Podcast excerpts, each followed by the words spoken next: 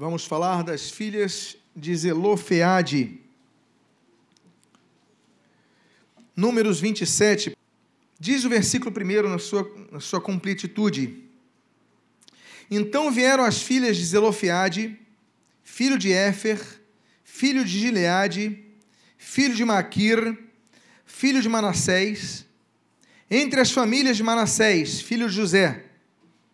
São estes os nomes das de suas filhas: Macla, Noa, Ogla, Milca e Tirza. Oremos. Pai amado, lemos a tua palavra, pedimos, fala conosco nesta noite. E o que nós pedimos, nós te agradecemos em nome de Jesus. Amém e amém. Podem tomar os vossos assentos. Zelofiade morreu sem filhos. E as leis daquela época diziam, contestemos hoje ou não, mas eram as leis da época, diziam que só podiam herdar a terra os filhos homens. O primeiro filho, o primogênito, herdava a terra. Não podendo o primogênito, então o segundo lugar, mas a lei apenas declarava como herdeiros e sucessores da terra homens. Zelofiade morre e não tem filhos homens. Ele tem cinco filhas mulheres. E essa história discorre a respeito do pedido delas para que eles pudessem então elas pudessem então ter acesso à herança. A herança é o objetivo. A herança é um direito que é adquirido, mas precisa que se tome posse. Nossa vida ministerial é uma vida que nós vislumbramos heranças. A nossa vida espiritual também, nós vislumbramos ter acesso à herança é algo que se nos é por direito, mas que demora um tempo para conseguir. É um caso aqui, um problema. E nós lemos nesse versículo 1 o nome das cinco filhas de Zelofiade. E as cinco filhas de Zelofiade representam as fases de nossa vida ministerial. O culto central do ministério é um culto dedicado, naturalmente aberto a toda a igreja, toda a igreja sempre incentivada a estar presente. Mas ela visa agrupar todos os que exercem lideranças nas igrejas deste ministério, sejam pastores, missionários, diáconos, cooperadores, evangelistas, líderes de célula, músicos, professores de escola dominical, enfim, todos que exercem função de liderança, eles devem estar presentes nesse culto. E exercer liderança é um grande desafio. Porque muitos querem no início, mas depois vem como fica pesado com o tempo. E aí, muitos pensam em desistir, quando não o fazem, infelizmente. As cinco filhas de Zelofiade, elas representam as cinco fases entre a promessa da herança e a posse da herança. Fases estas que infelizmente nem todos passam por todas. E eu quero falar sobre elas, e a primeira delas está na tela que você está lendo aí. Milca. Está o termo em hebraico, Milkar, que significa em hebraico rainha. O que, que significa Milca? Rainha. É a primeira fase do ministério. Quando nós adentramos no ministério, nós sentimos reis, nos sentimos rainhas, nós queremos, Muitos querem entrar no ministério para exercer funções, para serem reconhecidos, para terem o reconhecimento de seus valores, de seus chamados, de seus dons, de seus talentos. Então, ah, então agora eu exerço uma liderança, ou seja, eu sou reconhecido. Muitos entram por causa disso. Não entram pelo desejo de servir, não entram pela obediência a, a, a, ao chamado divino, eles entram porque querem se tornar espécie de reis, espécie de rainhas. Eles querem liderar. E muitos entram no ministério com desejo simples, único, restrito de exercer liderança sobre outras pessoas. Há pessoas que querem entrar no ministério porque, inclusive, não conseguem nada na vida.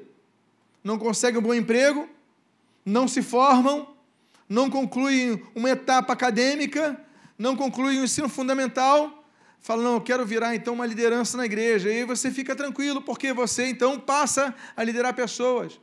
Muitos vão por esse objetivo. Muitos querem cortar caminho. Acham que é muito fácil, acham que é mais fácil do que você precisar estudar, acham que é mais fácil do que você lutar por um bom emprego. E esse é um objetivo errado. Esse é um objetivo completamente carnal, completamente egocêntrico. Você quer servir para aparecer, você quer servir porque galga um posto só por causa disso. E quem serve assim, ele não é servo. Ele serve, mas não é servo. Ele ajuda a pessoa, sim, mas ele não é um servo de Cristo. Porque o coração do servo é servir, não é alcançar um posto. O objetivo dele é servir o máximo de pessoas. Liderar não é se colocar como chefe, é se colocar como líder. Não somos donos de ninguém, o rebanho, inclusive, não é nosso, o rebanho é de Jesus Cristo, como diz Pedro. E a primeira fase, então, que nós vemos, o nome dela Milcar, que significa rainha, é o nome que indica a realeza. E é período você começa a exercer o ministério, você fica feliz, você recebe uma oração como a de hoje, você fica animado, você recebe a consagração como diácono, você fica feliz. Mas uma coisa que eu noto que é impressionante, pela pouca experiência que eu tenho nos anos de pastorado, é quando você ordena um grupo de pessoas, as pessoas fazem o curso, fazem tudo direitinho, não falta um culto, são ordenadas, prontos. 25% das pessoas começam a faltar as escalas, começam a faltar os cultos, não cumprem suas obrigações. Se eu fizesse uma pergunta só considerando os diáconos que nós ordenamos na última vez, quantos estão presentes? A gente não tem nem 50% dos presentes. Para receber a ordenação, cumprem tudo. Agora nós falamos, é uma obrigação a todos estarem presentes no curso central do ministério. Cadê eles? Cada um tem uma desculpa. Eu também teria várias aqui a apresentar. Justificativas não faltam a todos nós. Mas, se você entender que responsabilidades trazem consigo compromissos e compromissos trazem consigo responsabilidades, você não abriria mão de suas funções. Há pessoas que querem apenas governar, ser rainhas, ser reis. E a primeira fase do ministério é essa, ela engana. Aí você é consagrado a diácono, você é levantado a líder de evangelismo, e pronto, você se acha tal, você começa a discordar da sua liderança. Um problema muito sério que existe, e a história da Bíblia mostra sobre isso, a história da igreja apresenta sobre isso, eu volto a dizer, na minha experiência pessoal, nós aprendemos, você consagra alguém, coloca a responsabilidade sobre alguém, a pessoa começa a questionar a liderança, começa a confrontar a liderança. Antes da, da, da imposição de mãos, respeitava, obedecia, se submetia pega um título, um cargo na igreja, começa a reclamar, começa a questionar, começa a peitar, começa a discordar. Porque nem todos têm estrutura. O submisso, o servo é submisso. O verdadeiro servo é submisso. Nós devemos entender que o princípio que rege de capa a capa a Bíblia é o princípio da obediência. Obediência sob, debaixo da submissão. Então nós não podemos perder isso. Não, meu líder de evangelismo não vem quando eu peço, quando eu chamo. Que líder de evangelismo é esse? Houve uma vez que o bispo Roberto McAllister, no culto, ele destituiu todos os diáconos. Ele falou: a partir de agora, diácono é quem vem nos meus cultos, quem obedece. O pessoal está tá muito, tá muito inflado pelos títulos que não são nada. Se não for a nobreza que dá o caráter ao título, que é o serviço, que é a obediência, que é a submissão. Nós devemos ultrapassar a linha, meus amados, de entender que somos reis ou rainhas, que somos mílicas. Mas a primeira fase é essa, é da lua de mel, é a fase que você está feliz com seu cargo, sua função, sua responsabilidade. Você agora dirige um setor da igreja, você agora dá aula na escola dominical, você agora evangeliza com um título na sua igreja, você dirige uma igreja, dirige um culto, você canta, você dirige louvor. Parabéns. Mas então entramos na segunda fase, e a segunda fase, você pode ver, é a fase de outro nome que nós lemos aí, que é Tirza. E o termo em hebraico é Tirza, que significa em hebraico favorável. O que significa Milca? Rainha. O que significa Tirza? Favorável. A segunda fase do ministério é a fase quando nós começamos a encontrar favor pelo que nós fazemos. Nós começamos a colocar nossos projetos, nossos alvos, nossas metas, nossos sonhos. E começamos então a frutificar. Você faz uma reunião, o pessoal vem, o pessoal gosta de novidades. Aí surge um novo líder, um novo líder, novas ideias, novidades. As pessoas vão lá, vamos ouvi-lo, até para ouvi-lo. Eles vão ali, animados. E aí você coloca os seus projetos, aí começa a trabalhar, começa. E a fase então do favorecimento, ser favorável, receber favores. É a segunda fase do ministério, é uma fase maravilhosa. Você começa a ver os seus sonhos realizando-se. Você começa a pregar, você começa a dirigir uma equipe, você começa a dar aula em algo, começa a tocar. A fase do favorável é uma fase que engana muitos. E o problema é que muitos pensam que essa fase dura a vida inteira. Não, vou começar minha célula, a célula começa a crescer, mas depois estanca, mas ela começa a crescer, você fica animado. Você não vão começar um culto aqui, você começa e você fica animado, você começa um projeto, você levanta alguém, você fica animado. Por quê? Porque nós só fazemos coisas que estão de acordo com nossos sonhos. Você só desenvolve projeto com aquilo que você almeja. E você começa então a, a fase da tirza, que é a fase do favorecimento. Mas existe uma terceira fase, amados irmãos, que é o nome de uma terceira filha de Zelofiade. E o nome dela é Rogla, do hebraico Roglar, que significa perdiz. Alguém conhece essa ave perdiz? Tem um bairro em São Paulo chamado Perdizes. A última coisa que você encontra lá é uma perdiz. Você encontra poluição em carro. Mas devia ter muitas perdizes ali. Agora, quem já viu uma perdiz?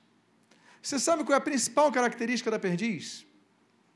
A perdiz é uma ave que tem asas, mas que na hora do perigo ela não consegue voar. Ela sai correndo e se esconde. Você conhece o avestruz, que quando fica com medo, o que, que ele faz? Ele procura colocar a cabeça num buraco. O corpo fica todo aparecendo. Não é verdade? O avestruz é assim. A perdiz, ela tem asas, mas quando vem o perigo, ela não consegue voar. Ela procura um local para se esconder e fica escondidinha. Nós podíamos usar uma expressão, se me permitem usar um termo popular, é uma ave que amarela. É um termo popular que se usa para dizer que a pessoa não consegue desenvolver uma habilidade no momento que mais precisa dessa habilidade. Então, e ela tem essa habilidade, mas ela não consegue a, quando ela fica nervosa, as asas da perdiz, da, da perdiz ela, ela fica presa. Então a única coisa que ela pode fazer é correr com as suas patinhas. Roglar. É a terceira fase na vida ministerial. A terceira fase na vida ministerial é aquela que nós começamos a enfrentar a realidade das decepções é aquela que nós começamos a enfrentar a realidade do cansaço. É aquela que nós enfrentamos a realidade que, que os problemas continuam existindo a despeito do seu envolvimento na obra de Deus. É a fase quando os problemas começam a existir, não apenas do lado de fora, mas no teu próprio ministério. E você, quando vai ver, você não consegue voar. Você, quando vai ver, não consegue decolar. Não porque você é amarele, mas porque você sente está tudo preso. Você procura alternativas e muitas vezes o que você faz é o que faz a perdiz, é o que faz a roglar. Ela simplesmente vai e se esconde. É uma fase que muitos vivem. Eles querem se esconder. Eu não quero mais me envolver na obra. Eu não quero mais me envolver como eu me envolvia. Eu não quero mais dedicar o tempo que eu dedicava, o amor que eu dedicava, a paixão que eu dedicava, porque agora eu começo a ter problemas dentro também. Só que eu não tenho força para voar. Então você fica preso, você se prende, você fica travado. Aí parece que o seu ministério não decola. Parece que o seu ministério trava. A sua célula não cresce. Os seus cultos não crescem o seu serviço diaconal começa a ver que não está indo para frente, a sua turma de escola dominical não cresce, os músicos faltam. Aí você começa a falar assim: meu Deus, o que, que eu vou fazer? Já sei. Eu não tenho forças para voar, ainda que eu saiba voar. Eu vou me esconder. E as pessoas começam a se esconder. Essa mensagem é uma mensagem importante para você levar. Está disponível, inclusive, no site. Vai estar disponível essa semana, semana que vem, no site. Para quem abandonou a obra de Deus. Por quê? Porque essa fase todos nós passamos. Não venha me dizer que você não passou. Porque o inverno chega a todos. Porque o Senhor Jesus passou essa fase. Se possível, passa de mim este cálice. Porque o apóstolo Paulo passou por essa fase. Vocês lembram que ele vai e foge para Tarso? Não queria mais saber se não é o Barnabé que vai buscá-lo de novo. Paulo estava lá até hoje, os, os ossos dele enterrados ali. Todos nós passamos pela fase Rogla. A grande questão é: o que nós vamos fazer? Vamos aceitar isso?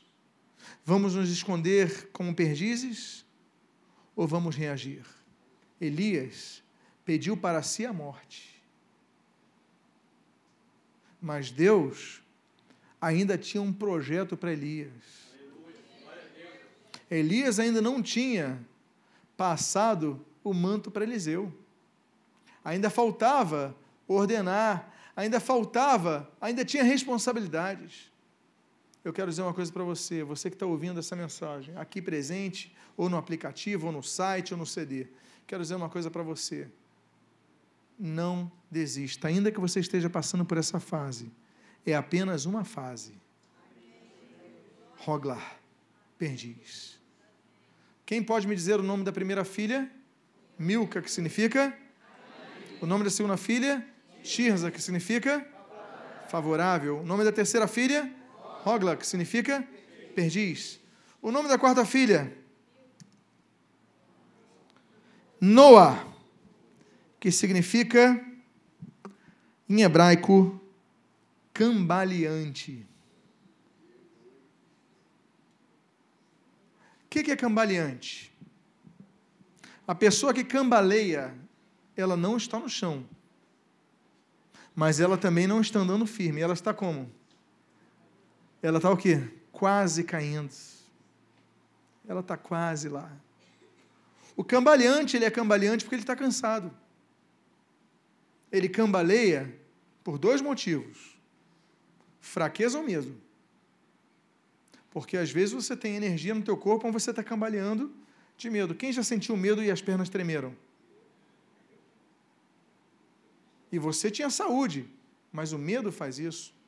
Tem a questão das suprarrenais, a questão da adrenalina. E você então cambaleia.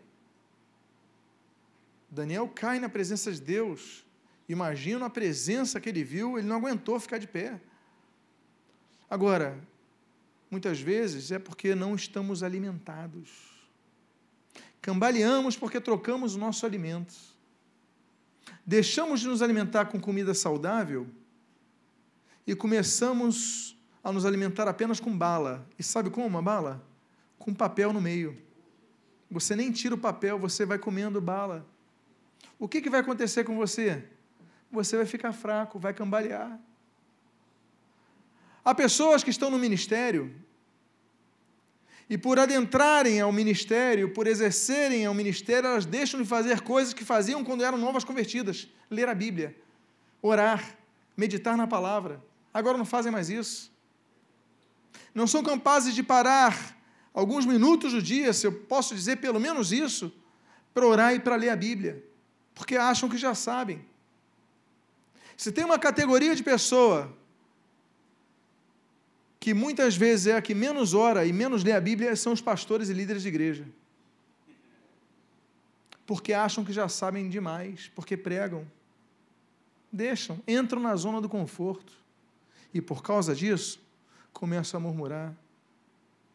Por causa disso, começam a falhar na fé. Por causa disso, começam a ser levados pelos egípcios que estão no meio e o populacho que está no meio do povo de Israel. Aí começam a ver as divisões, as facções, as murmurações. Por quê?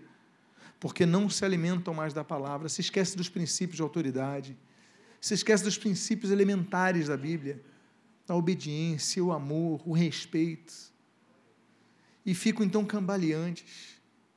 Não estão nem de pé, nem deitados, estão assim. Aí pregam, evangelizam, cantam, entregam folheto, fazem tudo, dão aula na escola dominical, lideram célula excelentes. Mas a vida deles está cambaleante, quase que cai. Por quê? Deixaram de se alimentar e estão comendo jujuba o dia inteiro, achando que vão conseguir ficar de pé. Os ventos sopram. O diabo anda ao nosso derredor e aí, não são poucos os que ele devora. Aquele que pensa em estar em pé, o apóstolo Paulo diz: cuide para que não caia. Essa quarta fase é a fase Noah, que significa cambaleante. É uma fase que exige de nós extremo cuidado. Qual é o nome da primeira filha de Zelofeade? Milca, que significa? Qual é o nome da segunda filha de Zelofeade? Que significa? Qual é o nome da outra filha de Zelofeade? Que significa? Qual é o nome dessa filha? Que significa?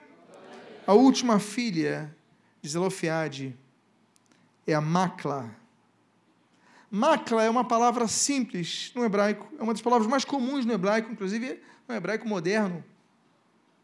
Macla significa doente.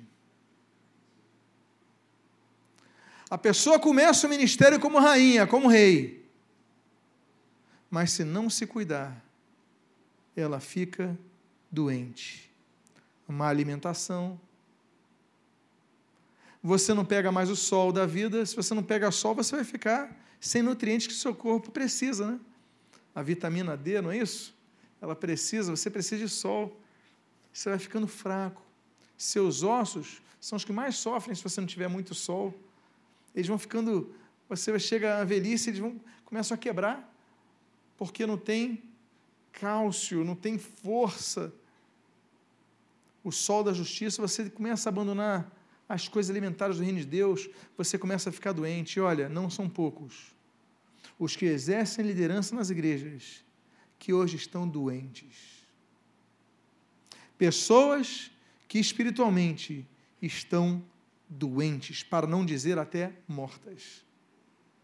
Líderes de igreja, líderes de culto, líderes de célula, líderes de equipes ministeriais, exercendo ativamente os seus ministérios, mas por não cuidarem, passaram pelos cinco estágios descritos através dos nomes das filhas de Zelofiade. Por que, que essa filha recebeu esse nome? Naturalmente, porque nasceu doente. Era muito expressivo que as pessoas recebessem o nome quando nascesse pela conjuntura. Então, estava doente, ficou um nome doente, doentinha. Talvez ela continuasse com esse problema na sua vida, não sei. Não sei o grau, ninguém sabe mais nada sobre ela. Ou será que nós sabemos? Opa, ou será que existe uma continuação nessa história? Ou será que essa história não acaba com o decreto das cinco fases do ministério? Ou será que a nossa vida vai além dessas cinco fases do ministério? A mudança começa, pode colocar o texto, quando nós lemos que elas eram filhas de quem? Zelofeade. Salaf, em hebraico, é ferido. Errad é um primeiro. Nós lembramos de uma coisa. Elas eram filhas de Zelofeade, que significa o primeiro ferido. Nós devemos lembrar que antes de nós sermos feridos no ministério, houve um que foi ferido por nós. Zelofeade significa o primeiro ferido, porque houve um que morreu na cruz, sofreu em meu lugar, em seu lugar, em nosso lugar, para que nós tivéssemos vida, para que se cumprisse a palavra exercida e redigida pelo profeta Isaías, que pelas suas pisaduras nós seríamos sarados. Diga para a pessoa que está do seu lado: pelas feridas de Jesus, você foi curado. Então, meus amados irmãos, é tempo de lembrarmos que, apesar das cinco fases do ministério nos alcançarem, muitas vezes nos atingirem, mas nós somos filhos do primeiro ferido, do que foi ferido por nós, Jesus Cristo. Aplauda o Senhor nesse momento.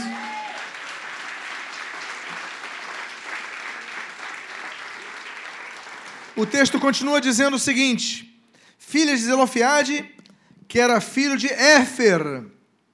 Éfer, em hebraico, significa poço. Nós podemos estar no meio do deserto, mas Deus nos colocará de frente de uma saída. Nós podemos estar debaixo de um sol causticante no deserto, mas nós ali encontraremos poço, ali teremos água, ali renovaremos as nossas forças. Ainda que estejamos padecendo dificuldades em nosso exercício ministerial, Deus nos coloca poços para que somos, sejamos renovados. Deus coloca poço para que nós bebamos água, para que recuperemos as nossas forças. Então diga para a pessoa que está do seu lado, você pode estar no deserto. Diga para ela, você pode estar no deserto, mas ao do teu lado existe um poço que é a água da vida. Por isso não desanime, porque quem é filho de Zelofiade é neto de Éfer. Diga para a pessoa que está do seu lado, você é filho de Zelofiade e você é neto de Éfer. Pastor, mas tem tanta coisa que eu venho me preocupando, tem tanta coisa que me vem à cabeça. Aí eu tenho que te lembrar que você é filho de Zelofiade, é neto de Éber, mas a sua família vai além. Olha o que diz o texto na sua continuidade. Entre as famílias de Manassés. Manassé significa levado a esquecer. Meus amados irmãos, saiba de uma coisa o diabo quer colocar na sua cabeça tudo aquilo que te traz tristeza, tudo aquilo que te traz desânimo. Ele vai procurar te lembrar, mas você tem que trazer à sua memória aquilo que te traz esperança. Por isso que Paulo fala: olha, esquecendo-me das coisas que para trás ficam, o que, que ele diz? prossigo para o alvo. Ele prossegue para o alvo. Tem pessoas que não vão para frente porque ficam olhando demais para trás. Aí sabe que se tornam estátuas de sal. Por isso que nós vemos que o segredo da vida ministerial é nós entendermos que não é o que está acontecendo comigo, é de quem eu sou filho. O Senhor Jesus, ele morreu por mim, ele foi o primeiro ferido. Há um poço que me acompanha, eu tenho a renovação do Espírito Santo, a água da vida, que flui do interior. Como Jesus profetizou, declarou, anunciou. E agora nós lemos que para nós continuarmos em frente, nós devemos nos esquecer de coisas que ficam no passado. Se você ficar olhando só para trás, você nunca vai para frente. Diga para a pessoa que está do seu lado: se você só olhar para trás, você não vai sair do lugar. O passado, para muita gente, é uma âncora.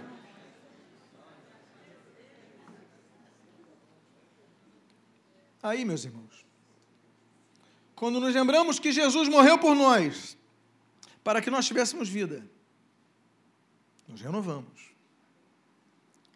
Quando nos lembramos que é um poço do nosso lado, onde a água da vida, que flui de nosso interior, o Espírito Santo está em nós, nos fortalecemos.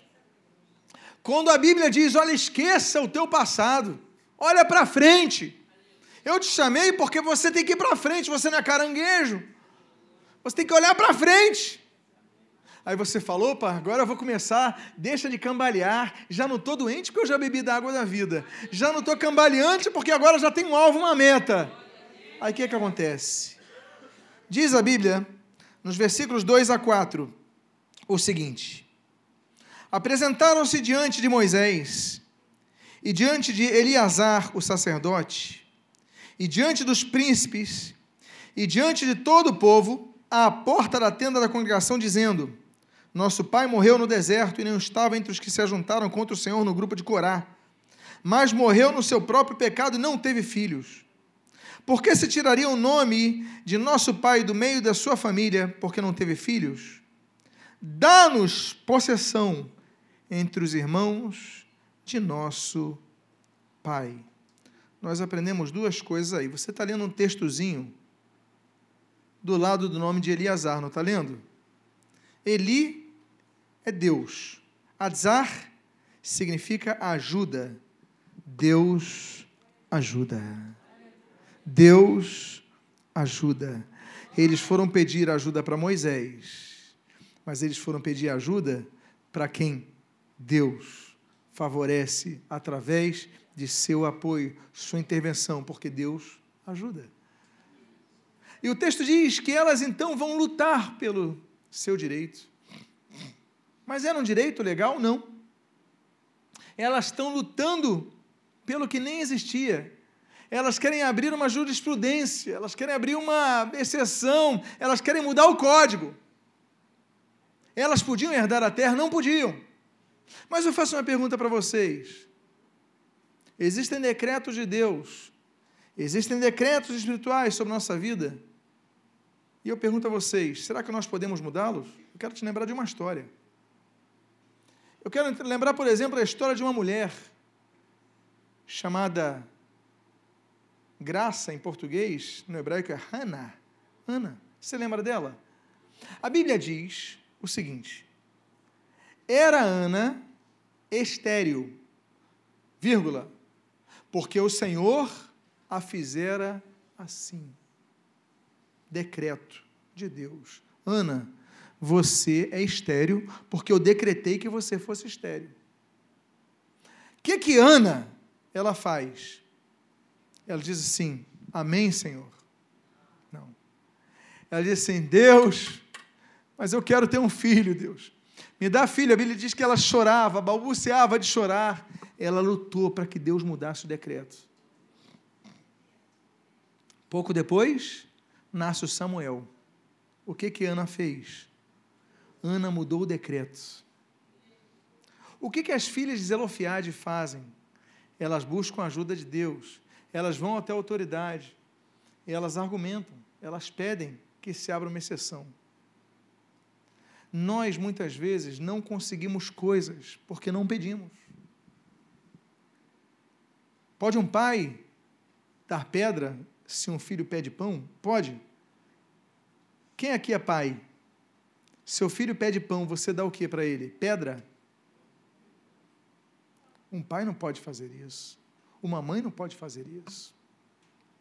Jesus fala assim: olha, pedi e dar-se-vos-á. Buscai e achareis. Batei e abrir-se-vos-á. Muitas vezes nós pedimos e não recebemos. O que, que diz Tiago? Porque pedimos mal. Mas a Bíblia não diz para não deixarmos de pedir para deixarmos de pedir. A Bíblia diz para não deixarmos de pedir. Ele fala: peçam, busquem, batam. Nós devemos pedir. Há coisas que você não vai sair do lugar porque você não tem iniciativa nem nas suas orações. Você não pede, Deus muda essa situação. E se você pede, porque a resposta às vezes demora, por muitos motivos, muitas vezes é vontade de Deus, que para o teu bem não vai te responder mas muitas vezes porque é uma guerra espiritual, como aconteceu ali com Daniel, vocês lembram? Daniel ora, Deus ouve a oração, demora 21 dias, porque é uma guerra com os anjos. Há uma guerra espiritual acontecendo quando nós oramos. Por isso temos que lembrar daquela viúva diante daquele juiz, em Lucas 18. Ela fala, ela clama, ela pede, ela insiste, e o juiz então atende ela.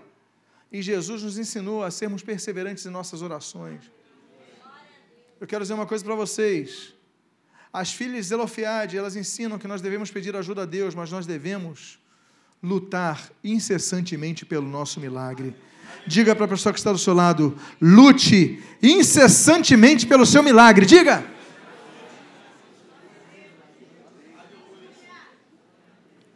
E eu encerro com versículos, os versículos número 5 a 7. Moisés levou a causa delas perante o Senhor.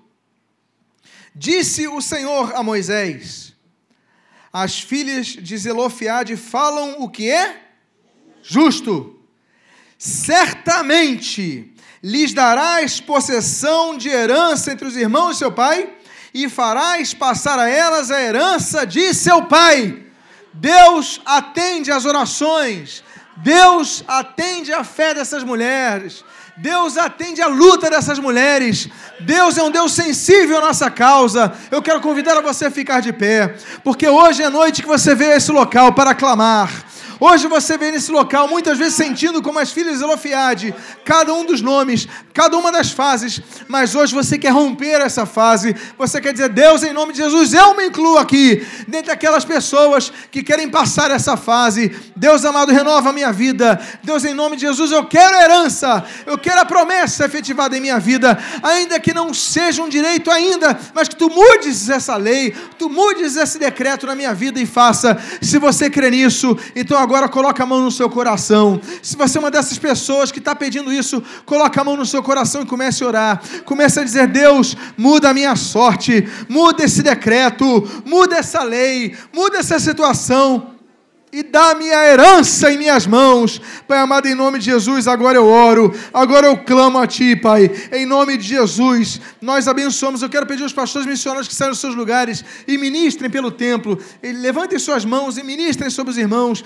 Pai amado, em nome de Jesus, nós estamos ministrando sobre a vida dos nossos irmãos, Pai amado. Quantos aqui estão desanimados? Quantos aqui estão abatidos? Quantos aqui estão desesperançados? Quantos aqui estão deprimidos até, Pai? Situações que não encontram saída, situações que estão doentes, estão cambaleantes, Pai, são como perdizes, Pai, não conseguem nem levantar voo, Senhor, porque as suas asas estão presas. Ó oh, Deus amado, em nome de Jesus, coloca asas como de águias, Pai. Em nome de Jesus, muda a situação dos teus filhos, muda a situação dos teus servos. Essa é uma noite de pregação, é uma noite de ministração, mas é uma noite de restauração. Pai, restaura a sorte do teu povo. Pai, em nome de Jesus, restaura as tuas promessas no teu povo. E como tu fizeste com as filhas de Zelofiade, Pai, faz em nossas vidas, Pai. Muda essa situação, Pai. Senhor, tu dissestes a Moisés: o que elas pedem é justo, certamente lhes darás herança essa terra. Pai amado, que em nome de Jesus tu possa dizer o mesmo: o que eles pedem é justo, certamente eu darei essa resposta de oração. Certamente eu darei, eu ouvirei, atenderei e exercerei esta resposta de oração. Pai amado, que nesta noite seja noite de renovação, esta noite seja noite de cura. Aqueles que estão doentes, cura, Pai amado, e em nome de Jesus, que em nome do Senhor Jesus, Seja uma noite, Pai, uma noite que mude vidas, Pai, uma noite que transforme vidas, Pai, que o ministério de ninguém continue do jeito que estava, mas que possam voltar para as suas igrejas animados, fortalecidos. Abençoa os pastores do ministério, abençoa os missionários do ministério, abençoa os líderes de célula do ministério, abençoa os supervisores, abençoa os diáconos, abençoa os músicos, abençoa os professores de EBD, abençoa os professores de Geração Vida, abençoa os introdutores, abençoa os, os, os operadores de som e de vídeo, abençoa cada setor na tua igreja, Pai. E em nome de Jesus nós pedimos a tua graça sobre nós. Que as promessas que destes a Zelofiade, elas não desapareçam, mas que as terras que eram deles passem para nós Deus amado, nós a Ti oramos com coração agradecidos, com coração agradecido porque nós cremos que a Tua palavra veio do Teu altar para nossas vidas, encontrou eco em nossos corações, por isso pedimos as Tuas bênçãos sobre nós. E nós Te pedimos com coração agradecido, porque nós cremos que recebemos a herança agora sim é direito nosso, porque tu disseste certamente, então é nosso. O diabo não tem mais poder sobre essa herança, não tem mais poder sobre uns milímetros dessa herança, porque é direito nosso. Tu não las destes, Pai. Por isso nós te louvamos, nós te bendizemos, nós te adoramos, nós te exaltamos em nome de Jesus. Amém. Glorifica Jesus, aplauda Jesus, louve ao Senhor Jesus, em nome de Jesus. Amém.